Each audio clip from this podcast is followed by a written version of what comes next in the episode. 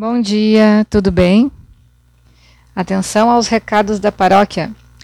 Dia 28 e 29 de setembro teremos o curso de terapias corporais do Ayurveda lá no Espaço Norte em Novo Hamburgo. Então, para quem tem interesse em agregar nas suas atividades, nos seus atendimentos as terapias corporais, este é o momento. OK? Tivemos final de semana que passou o encontro, a segunda edição do encontro Aperfeiçoando Terapeutas, que foi muito boa, muito rica, e agradeço a todos que foram pelas trocas e pela energia maravilhosa que rolou ali. Em breve teremos mais novidades sobre esse assunto também. Enfim, hoje o que eu quero trazer é um entendimento sobre a aplicabilidade dos três doshas no nosso dia a dia e no nosso corpo, né? Quando a gente fala sobre a Ayurveda, que a gente tem que ser de um dosha ou de dois doshas e não os outros não interessam muito, né? Mas para mim é um pouco complexo de falar sobre isso, excluindo algum dosha, porque eu vejo eles o tempo todo, continuamente em volta da gente e compondo a gente, né? Então, Pita está relacionado ao fogo, Vata está relacionado ao ar e o Kapha está relacionado à terra. Como que eu monto o meu dia considerando a nutrição dos três doshas?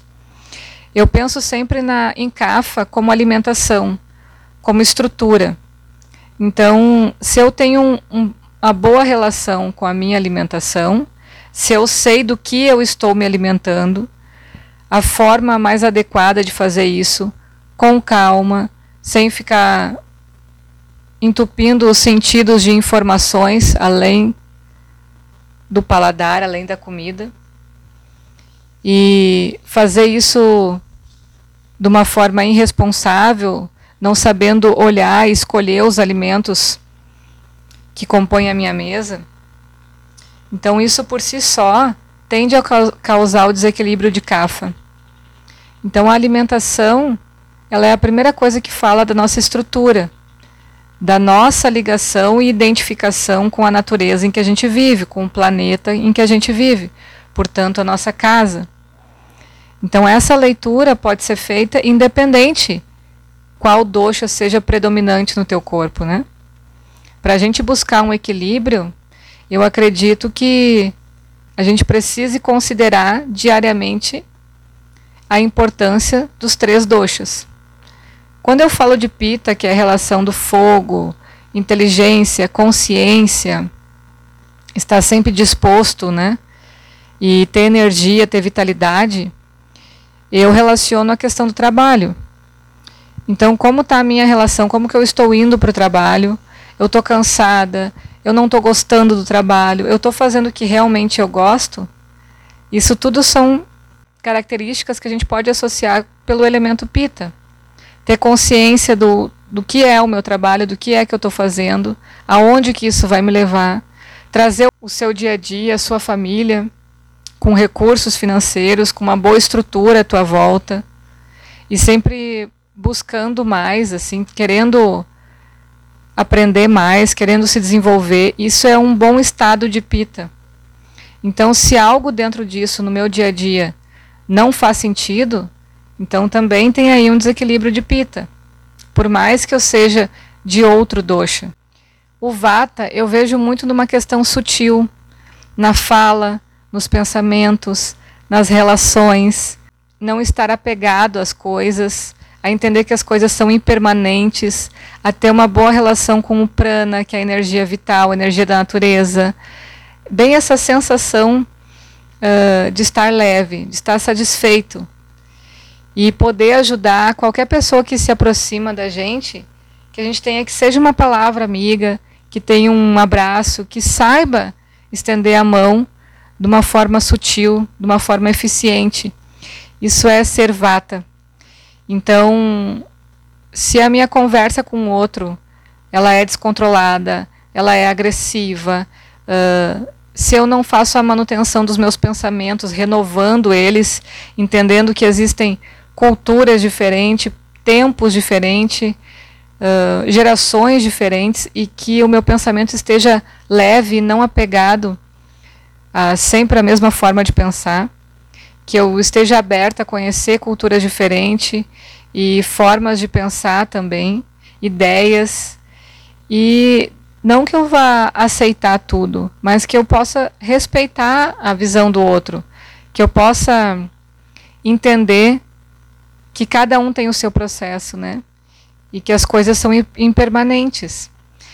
E uma coisa muito interessante de um bom equilíbrio de vata é quando a gente fala, pensa e faz tudo de uma forma coerente, tudo dentro do mesmo sentido.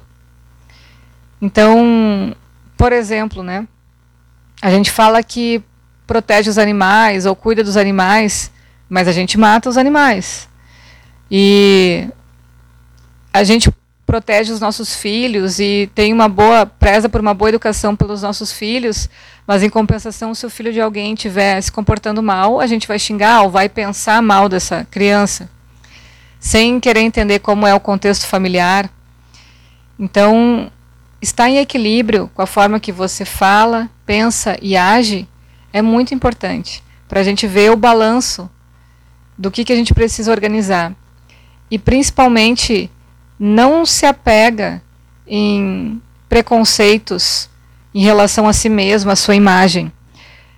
Descobrir algum defeito e pedir ajuda para corrigir, tentar corrigir, é o melhor que a gente pode fazer pela gente mesmo e pelas pessoas que estão à nossa volta. Porque a gente não só prejudica a gente estando doente ou desequilibrado, a gente prejudica as pessoas que a gente ama também. Então, de repente, aplicar uma visão de que é normal a gente melhorar. Quando uma roupa não serve mais ou quando uma roupa está velha, a gente troca essa roupa. A gente se desfaz dela de alguma forma, transforma ela em outra coisa e compra uma roupa nova.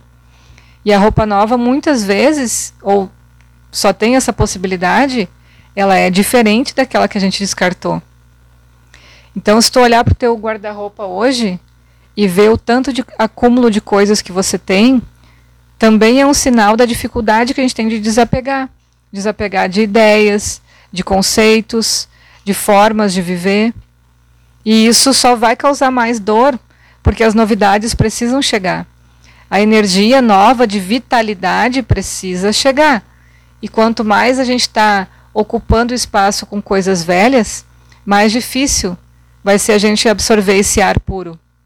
Assim como a analogia das roupas são as nossas ideias. Talvez a gente esteja com a nossa mente cheia de teia de aranha, cheia de traça, de tantas ideias velhas, de tantas formas retrógradas de pensar.